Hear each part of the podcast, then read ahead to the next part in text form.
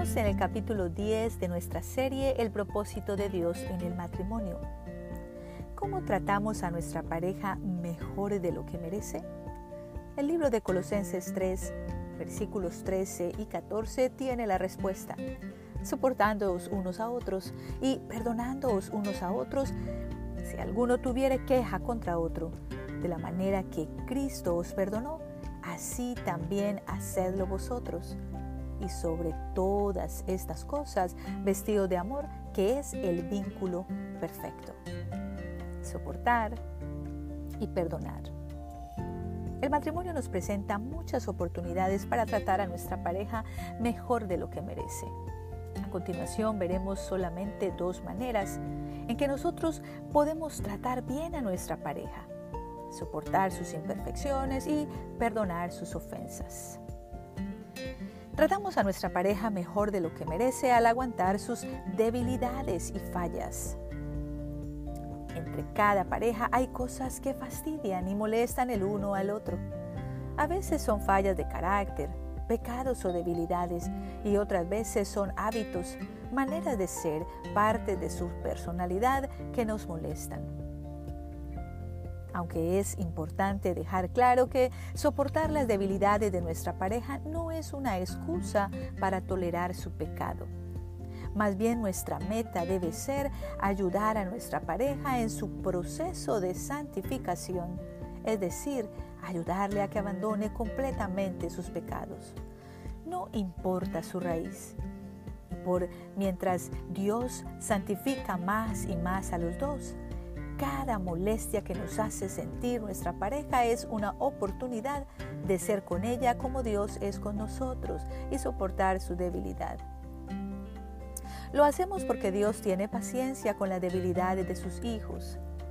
En el Evangelio, observamos a Dios soportando las debilidades de sus hijos por cubrir todas sus imperfecciones con la vida perfecta de Jesús. Cuando soportamos las molestias que nos causa nuestra pareja, reflejamos cómo Dios soporta a sus hijos. Recordar este ejemplo es la mejor forma de tratar con amor a nuestro compañero cuando éste sea insoportable. Perdonando sus ofensas. También tratamos a nuestra pareja mejor de lo que merece por perdonar sus errores. Todos somos imperfectos y pecamos el uno contra el otro. Cada vez que nuestra pareja nos ofenda, insulte o haga algo en nuestra contra, es una gran oportunidad de perdonarle y así tratarle mejor de lo que merece. Cuando alguien, es decir, nuestra pareja, peca contra nosotros, tiene una deuda con nosotros, por lo que su pecado nos quitó o por el daño que nos hizo. Nos debe algo y nunca podrá pagarnos.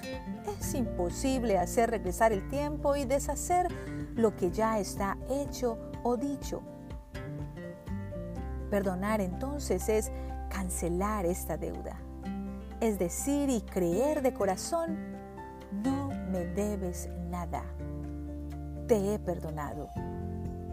Dios llama a sus hijos a perdonar a los que pecan contra nosotros porque hemos sido perdonados por Él. Dios nos perdonó cuando no lo merecíamos, nos quitó nuestro pecado totalmente, borró hasta su memoria de nuestras ofensas y puso nuestra culpa y castigo sobre Jesús en su manifestación como hombre. En nuestro matrimonio demostramos la relación entre Dios y sus hijos cuando perdonamos sin reservas a nuestra pareja cuando no le hacemos pagar de ninguna forma, cuando no buscamos nuestra venganza, cuando no seguimos mencionando su ofensa, cuando corregimos, pero no reclamamos, cuando cancelamos la deuda que creó con su pecado.